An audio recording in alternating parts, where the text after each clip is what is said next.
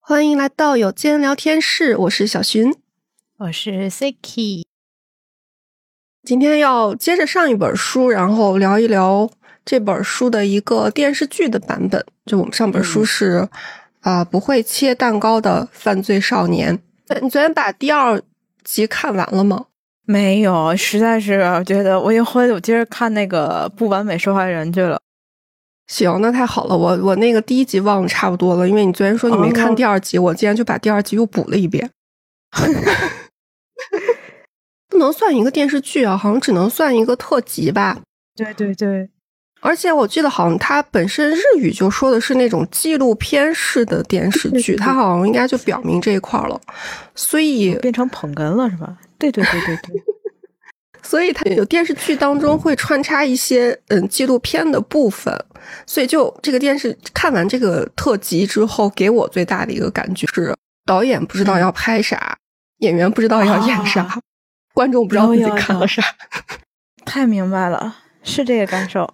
如果我要是没看过这本书的话，我来看这个电视剧，我可能就会有点发懵。看了之后，多多少少能懂影像化了。书里面写的是这样这样的，他给你演出来了。但总体来说，我觉得还有点混乱，不知道该拍什么。我感觉还不如就把那个少年所，如果要是能聚焦到一名少年的话，以他为本身拍一个纪录片，嗯可能会更好看一些。这个对，这个电视剧给我这样的感觉。还有特别想吐槽的一个地方，不知道重点在哪儿。就你重点放在这儿，你是想想向大家普及这种情况呢，你还是想推进一些解决措施？因为他那本书不是会给出来很多方法嘛？我感觉好像这两者都想兼顾，但都没有做好。然后那个故事也讲的有点稀碎的感觉。特别想吐槽一点，就是它里面那个小孩儿，不是有一个就那个女主的小孩儿那个角色吗？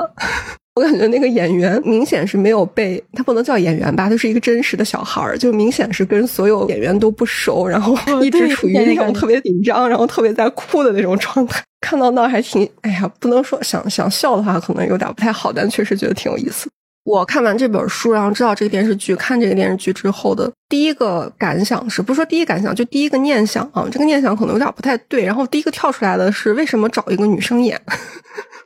对，为什么把这个这本书它本来的话题聚焦在了这件事情上？我当时觉得，他好像书里面，不管是书还是漫画的第一本，都其实是写了一个少年吧，少年犯罪的情况。然后我就不知道为什么要讲一个少女。整篇看完了以后，我在想，是不是因为他想塞的元素比较多？就因为可能挑女生这块儿的话，就还有里面，比如说是吧？对对，就是做那什么援交，还有最终还有那个未婚妈妈的那个地方。就你要找一个嗯少年的话，可能就只能去说他，比如说做一些那种犯罪嘛，就是偷东西、打人那些的，可能就感觉拍着拍着拍成黑道片儿了。我不知道是不是因为这个原因。片。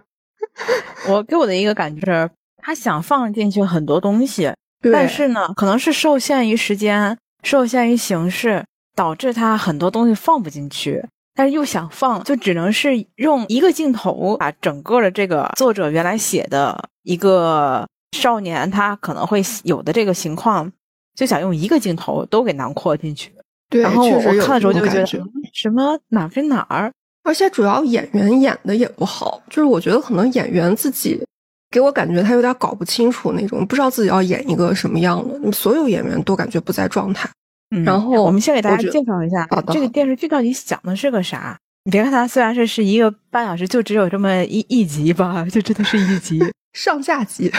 对，上下集。我就看了前半集，就是第一集和第二集一半儿，所以我这边看到他想讲的是一个高中女生，然后她跟她的小伙伴之间的一个故事。但这个高中的小女生呢，她怎么样？她喜欢上了另外的一个男生，然后人家那个男生本来是有女朋友的，他是等于是暗恋，然后他为了给这个男孩子买生日礼物，对吧？嗯，导致他去做那个应援，是吧？应啊、援交。嗯，啊，之前咱们看那本《东京贫困女子》里面的那叫什么什么爸爸来着，忘了那个词了，爸爸干爹是吧？嗯，爸爸好，找干爹他，就对，找干爹去了。然后他找干爹，就在找干爹的过程中，他他那个不算干爹，然后就拿的那个钱，他给的那个单价好像是一次两万，是吧？有个镜头，哎，我没有拿两万块钱，反正反正反正有给钱，但多少钱？他拿两万日元，然后买了那个四万多的一个礼物，然后想给那个男孩子，结果他给的那天发现人家男孩子是有女朋友的，而且那个女朋友是他最好的一个朋友，所以他就觉得他被那个朋友背叛了，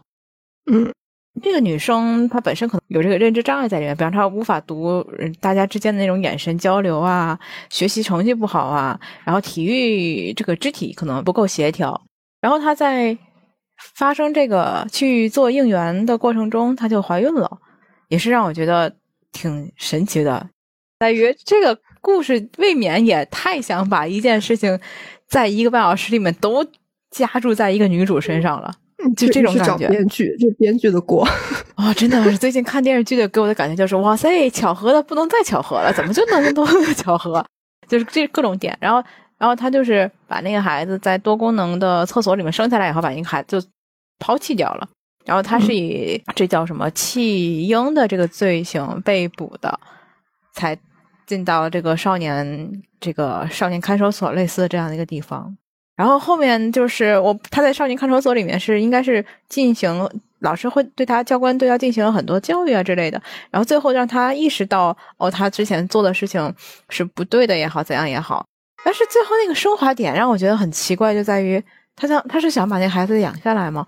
妈妈好像是要把那孩子放到设施，就是那个寄养的那种设施去，嗯，对吧？福利院对。那可能他最后还想把这个孩子留下来自己来抚养。我往没有往后看，就是因为我接受不了这个后面的这个设定了。好，我那我补充一下前面那块儿，因为前面说了一个他就是去做援交的那个情节，但那个情节其实是被学生就被另外一伙人给骗了。哦，对对对，对对对，对，就是就有一伙女生。我们就叫她坏心眼的女生吧，她可能就觉得这个女孩就比较的好骗吧，然后就跟她说那个她喜欢那个男孩喜欢她这个喜欢那个手链，然后第一次的话其实是是想让她去偷的，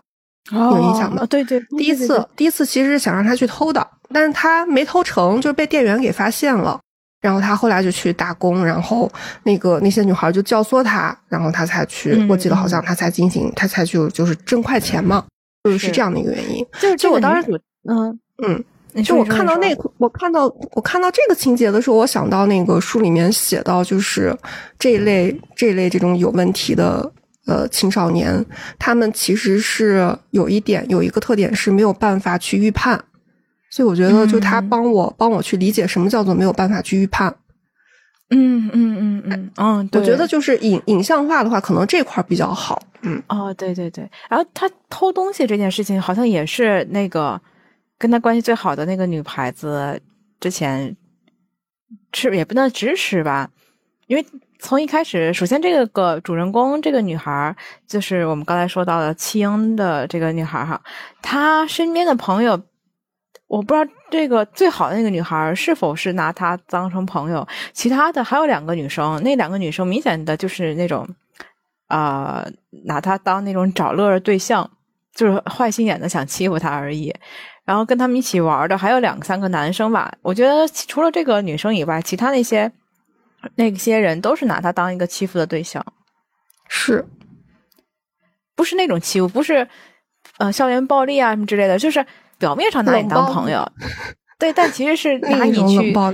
拿你去当枪使，因为他一开始就出现这女孩在超市里，好像是偷东西，她偷了很多，我不知道那东西到底是个啥，有点像应该是女孩子们很喜欢的那些小卡片之类的东西，可能她偷东西，她偷完那个东西以后，然后她把那个东西分给了她的这些朋友。哦，我前面有点想不起来了，有这个这是一开始的一个情节，然后他们都很开心嘛，一人拿一个，然后他也分给了他跟跟他关系最好的这个女孩，这个女孩说：“那作为那个你给我这个东西的呃补偿或者是这个交易吧，我我帮你化个妆吧。”他就帮他化了一个特别漂亮的妆。哦，那我觉得他那时候应该不知道他是偷来的，不是不是，因为他后来一块去买那个手镯的时候，买手镯的时候不是被店员发现了吗？嗯。然后那个跟他关系最好的那个女孩子也在场，也不在吧？哎，是不在吗？因为是他们一块儿在哪儿在吃饭的时候，在一个店里吃饭的时候，就只有他们两个人的时候，然后那个嗯长头发的女孩子就跟这个女主人公说了一句说：“你以后不要去偷东西，少偷东西。”然后这个女主人公就问他说：“我我偷来给你们，你们不是很开心吗？就是给你不是也很开心吗？”然后这个长头发女孩子就说了一句说：“感觉你现在有点做过了。”哦，我我哎，我第一集真的是有点没有印象了。这个是在他们要去，他要去买，想买那个镯子，但是他没有钱，他还没有开始做援交的之前，然后就是因为有这句话，所以他想打工嘛。哦，那那我觉得她这这个女孩应该就是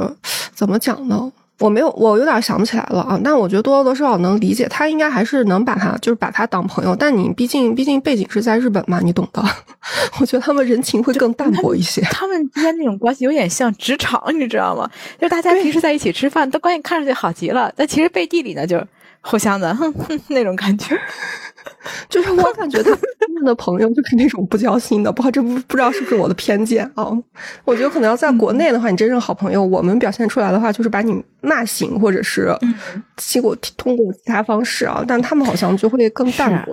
嗯然后我之所以想问你的，就是他们两个之间是不是好朋友这种关系，是因为在这部剧里面，貌似在这个纪录片里面，一开始展现的很多小细节，都感觉好像他们两个关系挺好的，包括在电车里面，呃，打抱也不能打抱不平吧。当然，电车里面那些打抱不平，能够明显看出来，这个女孩她对自己的那个力量控制是有问题的，就是暴力的那种。所以他就想通过这种侧面来反映他那个书里面去对对对写的对对地方。所以我就觉得，如果没看到没看过这本书的人，可能会 get get 不到这一点。就他哎可能、因为对对没错你看过，你马上就会想到这一块嘛。就你看而且我想这就是书里面提到的。我看完了以后的一个感受，就是对这女主人公提不起同情两个字。就是他拍的问题，还是演员的问题，还是怎样的，就是提不起同情感。虽然我知道他是有一些小问题，有那个认知障碍在里面，但是这个设定就实在是让我没有办法提起同情。我没有想过这一点，但但是我觉得不会同情其实也挺正常的，因为就是我看了这个电视剧之后，怎么说呢？你读书的时候，因为它里面反复提到什么边缘智力，然后智力障碍这样的词，就会让你脑子里面怎么说呢？就让你有的时候会忍不住脑补出一些就是有点儿。嗯，和常人不是很一样的那种形象，你能明白我的意思吗？嗯？但是，但是，其实我觉得通过这个影视化的话，它就是告诉你，边缘智力或者是他所说的那个智力障碍、轻度智力障碍的这一类人的话，其实外表上面来看，你是看不出来他有这方面的问题的，嗯啊，你要这么说，确实，对吧？甚至可能就是有点让我们在如果真的是在生活中遇到的话，会觉得哎烦死了。对，我觉得，我觉得你想想看，他可能就是我们就是怎么讲，有的时候会说那种反应慢的小孩儿。啊，对对对，就可能会会老师，也不能说老小学小学，我不知道小学老师会不会像像我最近听我朋友们，我们朋友他们的小孩就好多小孩都上小学嘛，然后我就听他们聊天的时候，他们就会讲，比如说有那个一二年级的时候，那一个班里面就有些小孩他语文数学就考六十来分儿。就这类孩子，我觉得他可能有一部分，我就我听他们在聊聊天的时候，我有一部我就 心里面有一个声音说，要不要带他们去做一下智力智力测试下？但是但是不是我嗯朋友们的小孩儿啊，就是他们班上、班上会有。但怎么说呢？就这个小孩儿有的，我不知道你有没有听过这种话，他就说有些小孩儿就可能在刚上小学一二年级的时候，他表现出来确实是慢半拍，但他有有的时候从三年级开始，他就逐渐追上来了，就也有这种情况。有所以，所以我看的时候，我当时就脑子里面这种念头就一闪而过。对对对对，就是开窍这两个字。但反正看了这个电视剧以后，我就觉得这个形象不同情，可能是反而比较某种意义上面来说比较正常的一种情况。就如果我们都有都能意识到都有同情这个心理的话，可能就会有更多的地方去容纳这些人的存在吧。就有些学校可能更接纳他，就正因为可能大家不会想到那一层，所以他们嗯才会成为一个现象嘛。然后这个作者才会写这本书。嗯嗯是嗯，这些我都还可以理解。嗯，你说对，然后你刚才不是说他那个朋友那个问题吗？这就是我想说的一点，就是我觉得啊，我觉得他这本这个电视剧其实是想把那个救赎的一环去拉到友情上面，所以我不知道漫画里面是不是这么写。他那个里面就是借助他妈，就我我先讲后面的后续啊。你刚才说他他确实是想领养这个孩子，然后他就进了那个少管所之后，每天就是嗯，基本上第二集的话就是讲他一些在那个少管所里面的一些日常，就会做的一些练习啊，就比如说我们书上会看到的那些，嗯，把你人生的峰值和低谷画出来，讲给大家，然后或者嗯是。呃，用语言把你愤怒的原因、愤怒的那个情况去展现出来，就这这些训练中间还穿插了一些纪录片儿啊，就是纪录片儿里面记录那个真、真正的那个呃少少管所的那种样子。嗯这是一部分。那还有一部分的话，反正就是他就是后来就想想要这个孩子了，想抚养这个孩子。前面有一个情节，我感觉那个演员没有处理好，就是他那个少管所里面那个心理医生，哦，你想那个嗯那个男的那个男的问了他的，那个男的问了他一个问题，说你为什么当时没有把那个婴儿杀死呢？哦，我也看到这儿了，我当时就觉得了是吧？啊，我当时就觉得啊，你是不是跟那个护士的感觉一样，就反白了他一眼？哦，护士白了他一眼是吧？那护士真的是代表了我的心情。护士就特哦对他后来别不满的看了他一眼我也，觉得很不能理解。什么？那个孩子最后给的这个回答，我也不能理解。哦，那你证明你差不多看完了吗？对对对，那个回答我，嗯所以我觉得是导演的答案吧，就是导演是不是想引导嗯这一块儿？对反正不管怎么样的话，他就去养了这个孩子。那后半截的话，就是他出来了嘛，从那个少管所出来了以后，跟他妈妈一起养这个孩子。然后养的养孩子的途中，他又到另外一家就是做兼职嘛，因为他可能那种情况找不到正式职员的工作，然后他就打工。然后打工的时候，在网上认识了一个男的，就两个人感觉好像在交往，但最后他跟那个男的坦白，我感觉是我有点哎，我有点想不起来，好像是跟那个男的坦白说对他跟那个男的坦白说，其实我有孩子，然后那个男的当场是说没有关系，你下次把那孩子带出来。但后面我感觉好像就消失了。那后面具体消失的原因，他这儿也没有讲，没有写的特别清楚。就反正是这样的一种情况，就是他嗯有一部分呈现出来的就是只等于把自己的孩子抛，就是抛给他母亲，让他母亲去带，他也不管，就成天给那个那个男男生发发短信打电话。这之后的事儿啊。之前有一个插曲是他那个好朋友去找过他妈妈，就找过那个犯事儿的这就就这个女孩的妈妈。然后这妈妈当时跟她说了一句话，说那个心理老师就那个心理医生给他说了一说有说了一个特别有意思的比喻，说假如有这类问题的孩子是电动车的话，那父母就是充电器。那嗯但这样是呃远远不够的，我们还需要副驾上去坐一个人。那副驾上坐的这个人，其实就是能呃去帮助这个这类有这类问题孩子的人啊。然后那个女主的妈妈就跟她好朋友说：“但我不希望你是坐在副驾上的人。”等于他就把这个女朋友呃就把不是女朋友，就把这个女性朋友把这个好朋友给。推开了，就是你不要再跟我家女儿有任何关系了。但最后最后的落脚点呢，是她有一次在路上，就经历了一系列女主经历一系列打击以后，在路上差点被那个坏人给带走的时候，她嗯想起来了女主，好像还就当时好像又偷了一个东西，他就把偷的这个东西还回去了，说这是我偷的。然后那个女主的朋友来帮他付的钱，然后他们俩就和好了。最后的一幕就是等于他们三个，就是他们三个在一起，就是一起做家务的那种画面。然后最后给那个新，他们三个在一起是哪三个在一起？就是好朋友女主和女主他妈哦，还有那个小孩儿，哦等于说是一家四口，啊，这是什么乱七八糟的？不能叫一家四口，我就说这种就和谐的画面，就等于最后我觉得还是就。好朋友也原谅了他，他也原谅他好朋友，然后两个人和好了，好朋友就当成了他的一个，就真正成为坐在他那个副驾的那个人，就当成去帮助他的人。哦，对，那个女主的好朋友还说过，她自己家的弟弟就是也有什么发育障碍之类的。哦我这个当时就想，好家伙！我当时就想，嗯好家伙，就是 全部那书里面的元素都要在你们你们就是周围的人身上全都过一个遍，是吗？对，没错，这也是我看这本书的时候第呃不看这个电视剧的时候第一个感觉。对，然后反正最后他就是和好了嘛，好朋友和他和好了之后，就经常来跟他一起玩呀，怎么样？反正他们最后给那个呃少管所去寄了一封信，有一张照片，就是他们四个人，就他他妈、他好朋友还有他女儿。所以了，所以所以我觉得这个导演他可能从内心是不是想告诉大家，还是友情还是必要的？就是除了亲情，你还得有友情，没有爱情无所谓。想告诉大家这个无所谓，就是哦，我觉得他应该是想把那个这块给凸显出来的。嗯，就是必须得有帮助你的人，自己去主动的接纳这些帮助你的人。嗯，我在查这个。这部剧的脚本到底是 这个人是谁？因为，因为他那个里面不还提过提过一个一句话嘛？就书里面的原话说，嗯，叫什么？就是如果如果这这类孩子他有那个内心有一扇门的话，嗯，必须是从内部走出去，就必须是必须得是这些孩子自己打开。他说的是那个门把手在内侧，就说你必须得自己。他自己把门打开，不能期待别人从外面把门打开。我就是这个感觉，就是你必须得自己走出去，自己求助，然后自己发现自己的问题。我觉得这方面吧，哎，我没看插版，我最近看的书有点杂，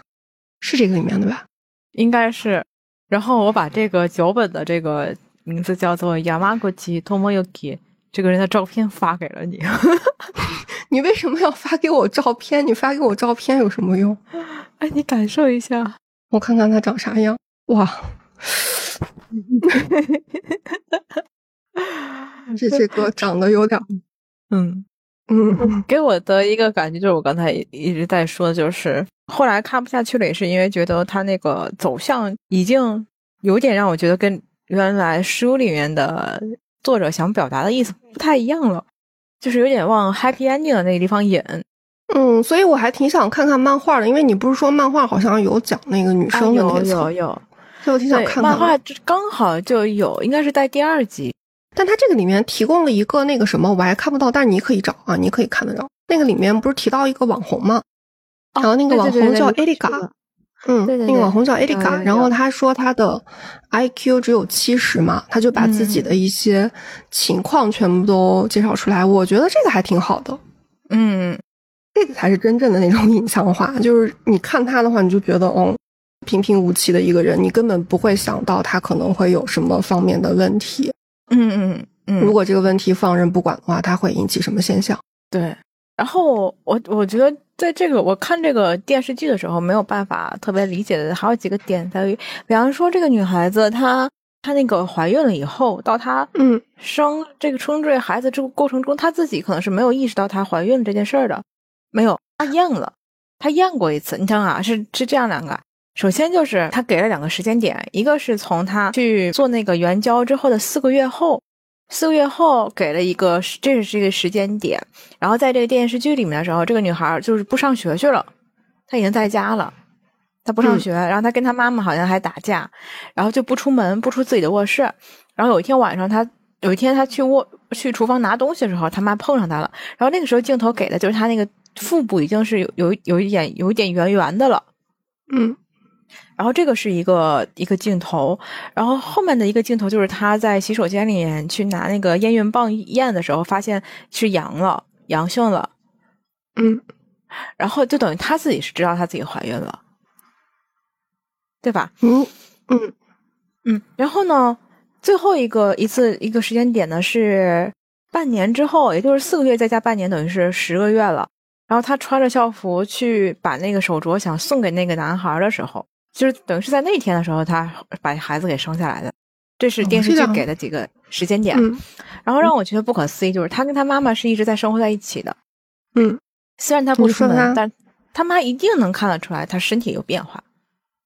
嗯，对吧？还有一点就是，你毕竟他在这个家里面生活了一年，这一年时间里面。卫生巾没有减少也好，怎样也好的话，怎么都能感觉得到。这是这个电视剧的，就这个脚本的编写人他不够细心也好，或者是说他没有这方面的想法也好，没有注意到也好，怎样也好，总之就给了我一牵强感。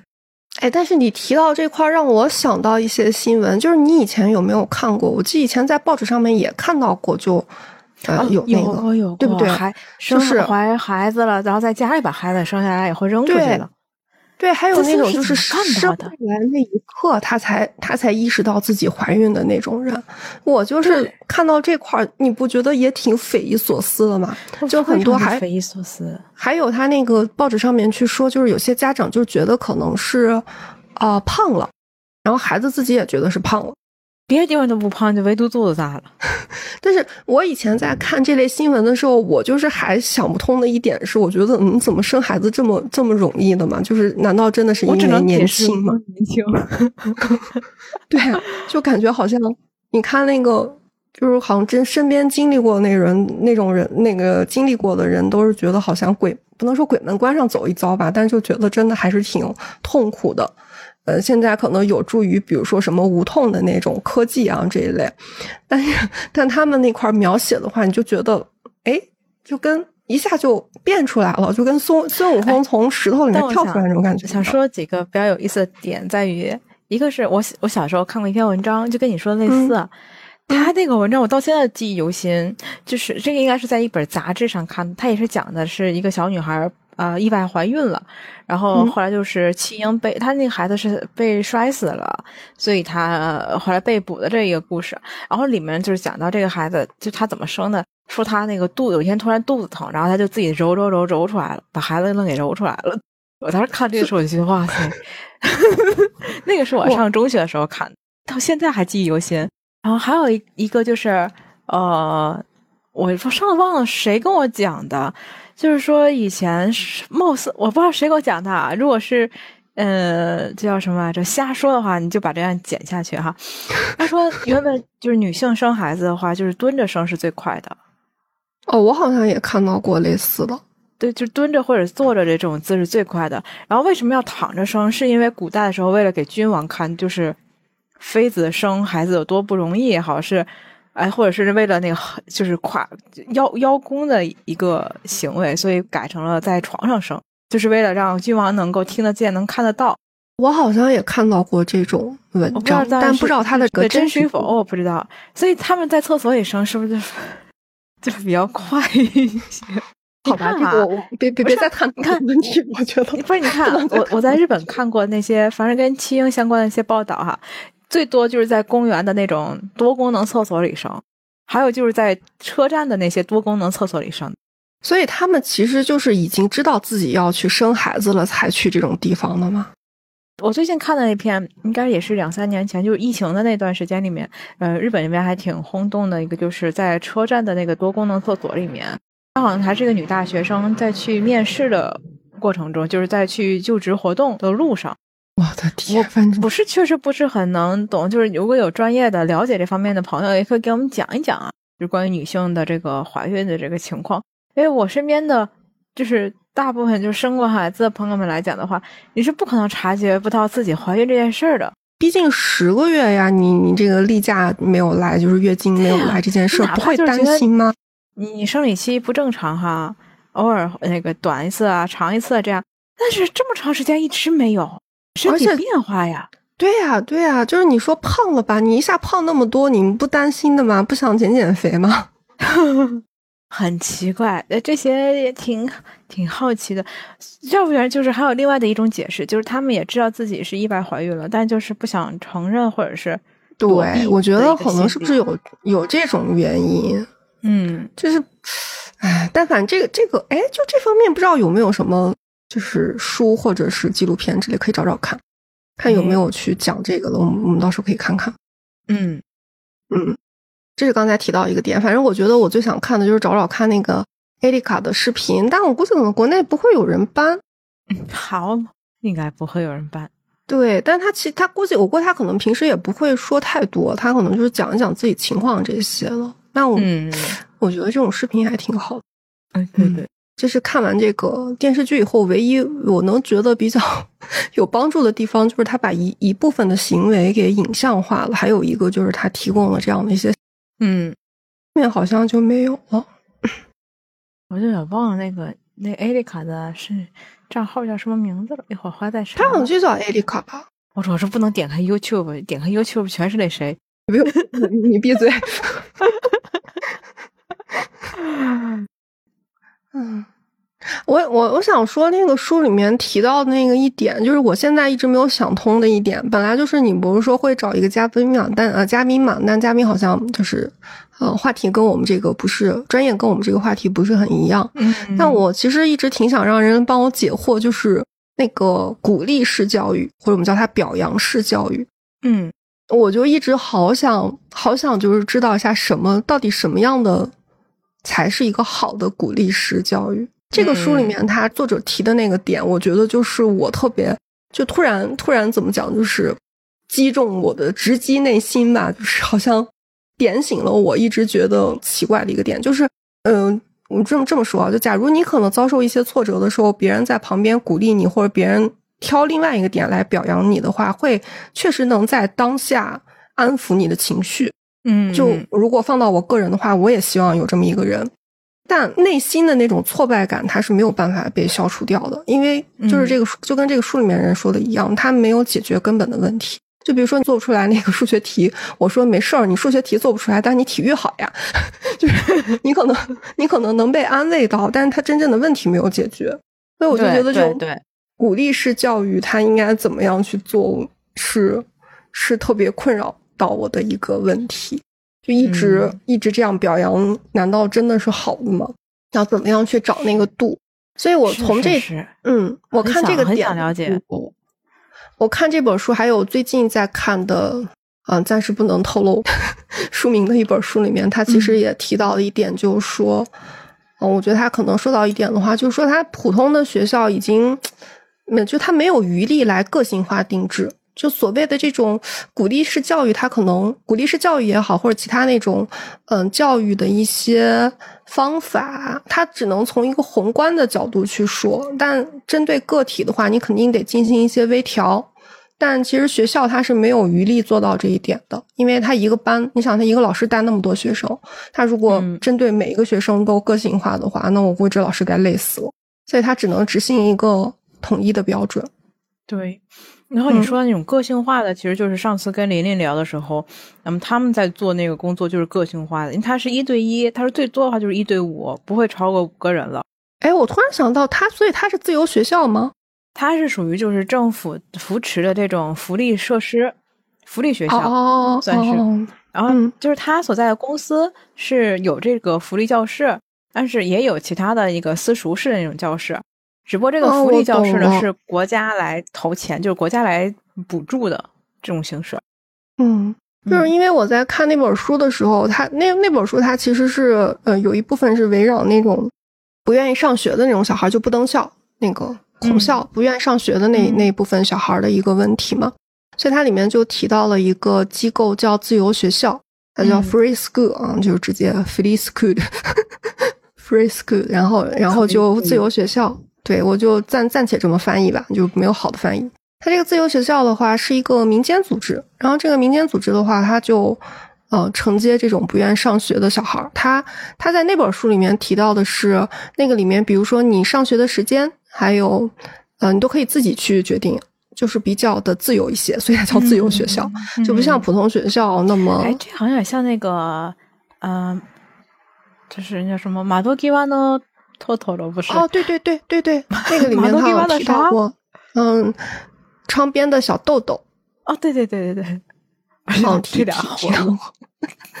然后我我不是早上发给你一个网址嘛，然后我就搜那个自由学校的时候搜到那一篇，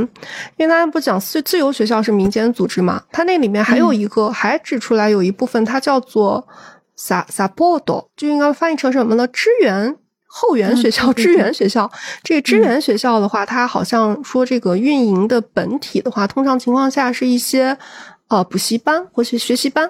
然后它，所以其实它的一个嗯特征的话，是给那个我不知道，我不知道咱们国内有不有啊？有没有啊？日本它那边好像有那种函授制的高中，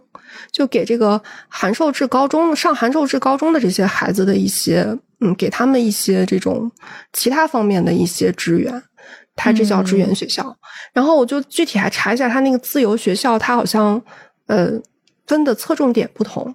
呃有的侧重点在于能让孩子在这儿安心的学习。因为他这个自由学校里面承接的可能是一些，就我们刚才说到的有轻度发育障碍的孩子，嗯呃，有轻度智力障碍的孩子，或者甚至有那个身体障碍啊。然后还有一些就是不愿上学的这些孩子，承接这些儿童和少年之后呢，有一种类型是能让他们安心在这儿学习生活的。然后第二种是给他们嗯搭一个桥梁，就是让他们能早日重返学校去学习的。然后第三种就是里面会有很多心理学呃，就是很多精神科或者心理学的专家去入住的。这类可能就比较针对那种有发育障碍的孩子吧。嗯就我们上期提到那种什么 ADHD 或者是 LD 这一类的孩子啊，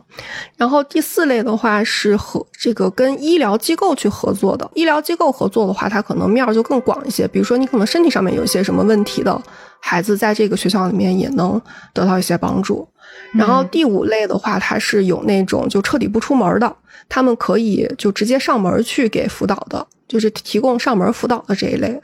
嗯，最后还有一类好像是住宿制，就是他可能小班级几个几个人住在一起，这个是不是跟玲玲那个设施有点像？哦，他们不是住，他们就是哦自己还要回家的。嗯嗯，就反正分了几类。我觉得，我觉得这个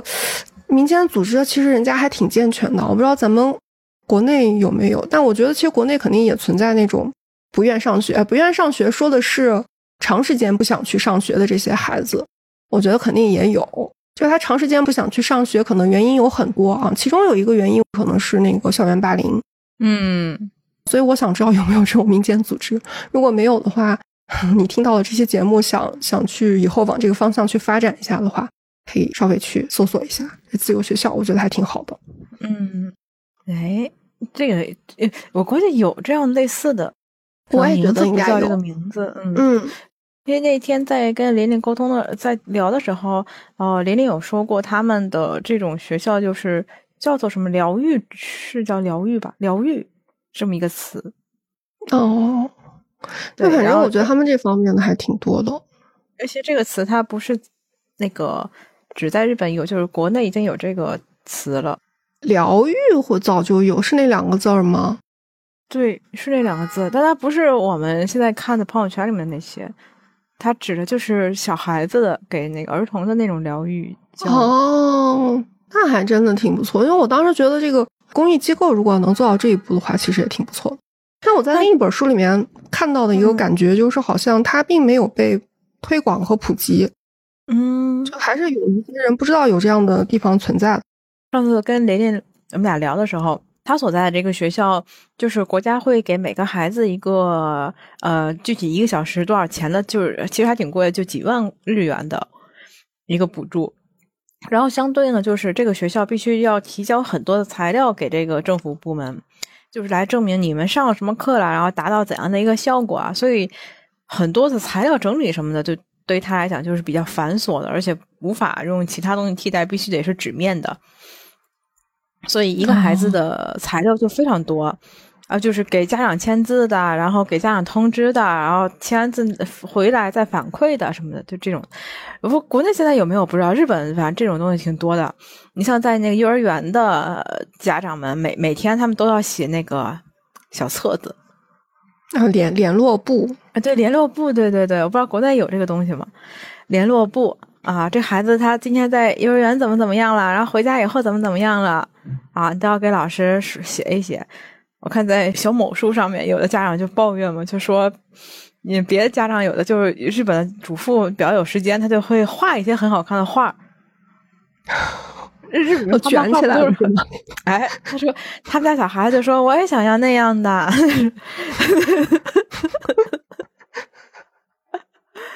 就 类似，然后就是书面材料非常的多，是他现在的一个比较就就就是困扰的一个目前的一个工作上的小小点点吧。然后他就讲到了这个，我就问他说：“那这个学校，比方说他是给特殊儿童的，那如何去判定呢？对吧？”嗯他说这个也是，就是政府那边，就政府部门，他负责这个福利方面的那个部门，然后家长去带着孩子去那边参加这个检测，检测出来的一个结果。然后有有这个国家相对应的一个认证的那个东西，然后拿这个东西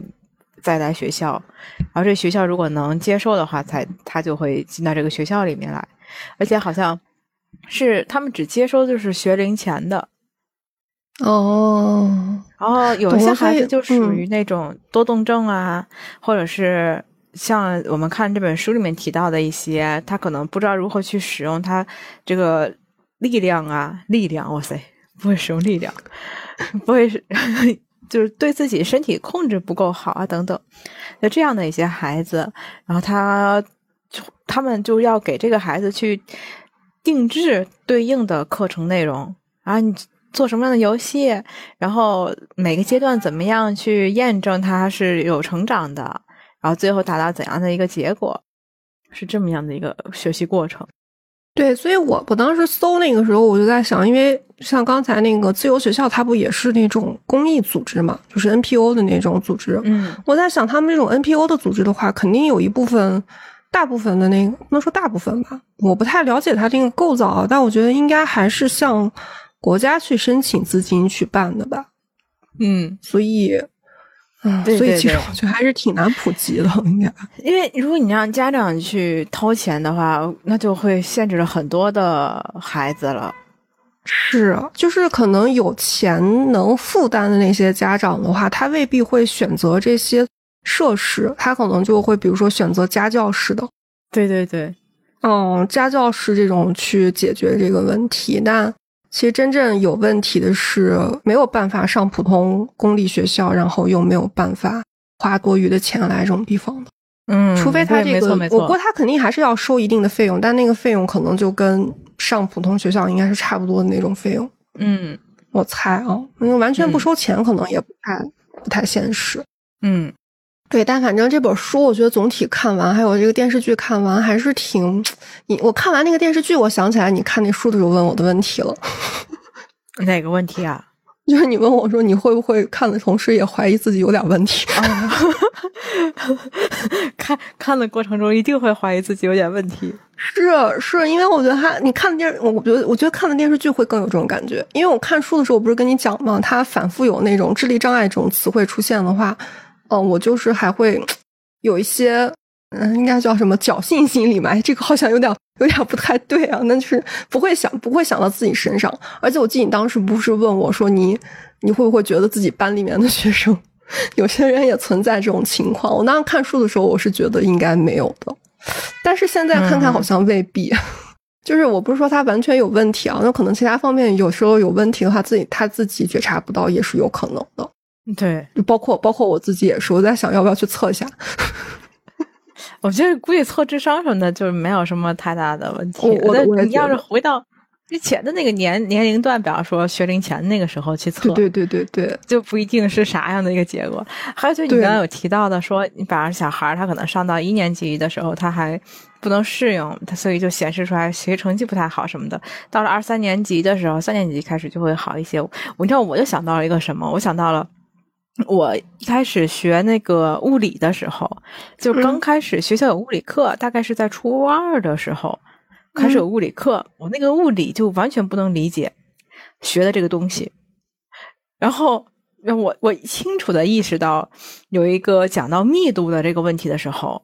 然后密度应该等于质量除以体积嘛，它这个公式我能理解，书里讲的东西我都理解，但是给的那个作业题我非常不能理解。语言上面不能理解吗？我印象中有一道题啊，呃，就在书后，它是说求一个墨水瓶子的墨水瓶儿的密度啊，嗯问你怎么求。我第一反应就是墨水瓶，墨水瓶是玻璃做的，我查一查玻璃的密度不就知道了吗？这为什么还要去算呢？有什么可算的呢？我不明白，我不明白啊那！你这要看以前以前的那些题的话，更没有。你看小学那些应应用题，我们小学时候做那种应用题是吧？就是一个花多长时间能把那种池子给灌满那种问。题，而是说解决这个问题，我能想到那个方法和正确答案的方法不一样。哦，懂了。那人家正确答案的意思是说，你灌水去测这个玻璃这个墨水瓶儿的体积，然后称重量，这不就能求出密度了吗？嗯，我第一反应就是玻璃瓶儿就是墨水瓶儿玻璃的呀，玻璃我查一下玻璃的密度不就有了吗？老，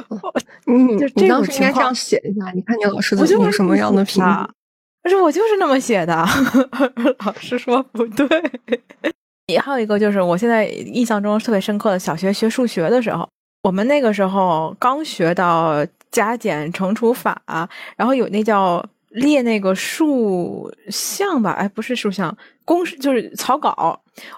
我不知道你还记不记得，数学的那个作业本儿是一种小嗯本儿，小本儿以后呢，它有一共是四个大栏儿，四个。嗯一个本上有四个大格，然后每个格儿呢是一道题，呃，这是数学作业本的样子。嗯，然后我当时印象非常深刻，那个数学老师就说，大家把这个每一个格一分为二，一分为二，嗯嗯啊然后右上边写题，左下角写你的算演算过程，嗯完了右上角写三加五，呃，三十二加六十八减七十二等于那个答案，然后就是从这个格的左上角往右下角画一条线，把这个格一分为二，然后在左下角要写那个三百八三百几十几加几十几，就是那数的那种草稿运算，能理解吗？差不多吧。嗯，是这样的，我这个数学作业啊，我是写了小两个月，我才发现我跟别人写的不一样。你然后问题是老师也没说我，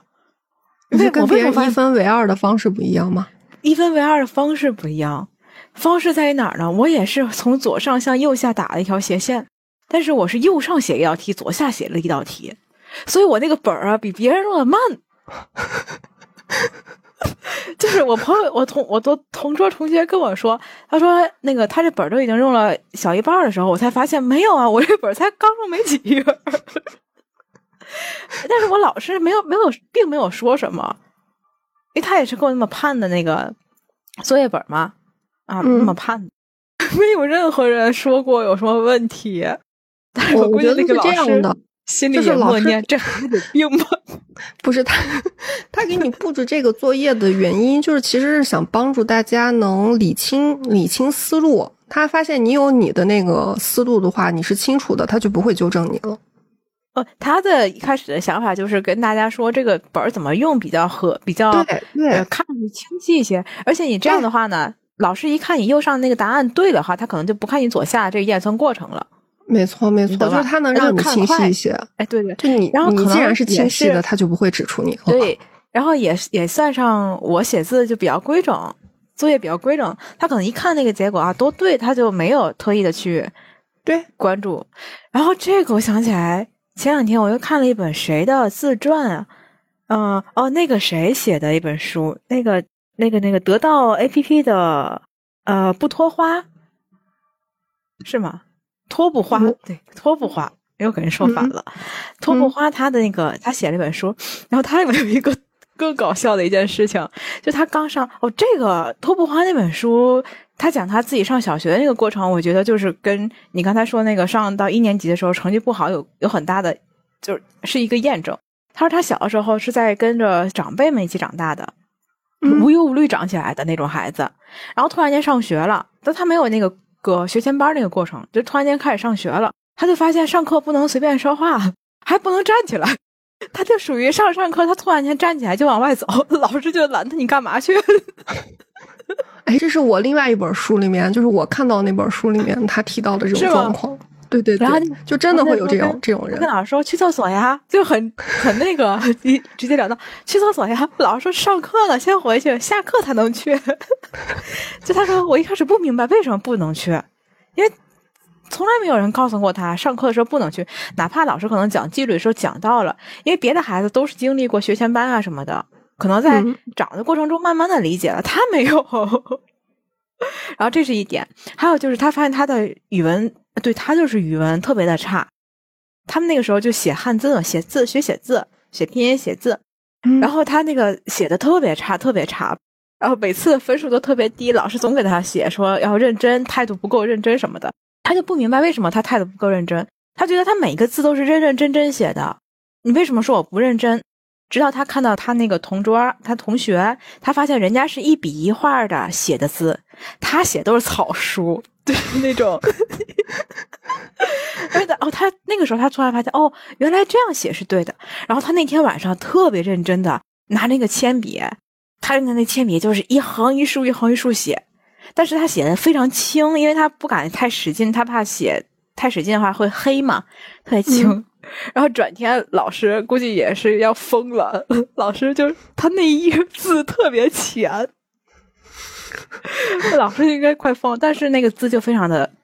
整洁的那种字体了，就是他一开始摸不到这个学校的规则的时候，他只能用自己曾经的规则去回应，然后曾经那个规则呢就不不是不正确的。所以得不到那个分数，会被家长、会被老师认为这个孩子是态度有问题。对，就是好多书里面其实都提到这一点，这就是我经常在想的那个那一块儿。就虽然我们说教育教育，但其实育这方面，它可能在现行学校这个层次上面反而有点难了。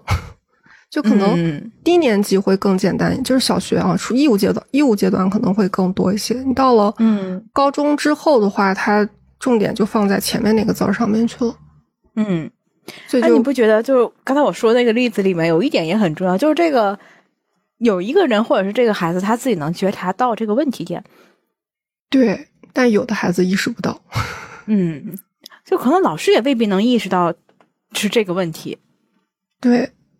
所以他就是就就是说，你老师意识不到的，家长就得意识到。如果家长和老师都意识不到的话，这个孩子又意识不到，他有可能就会在某些方面被稍微耽误。所以我在看那本书的时候，我觉得托布花也很厉害，可能在他的这种那叫什么自省的那种能力非常的强。对，就是他还是就真是我们讲什么老话说的聪明孩子嘛，他自己能够意识到问题，然后找到解决问题的方法。但如果放在我身上的话，我估计我是不行的。嗯，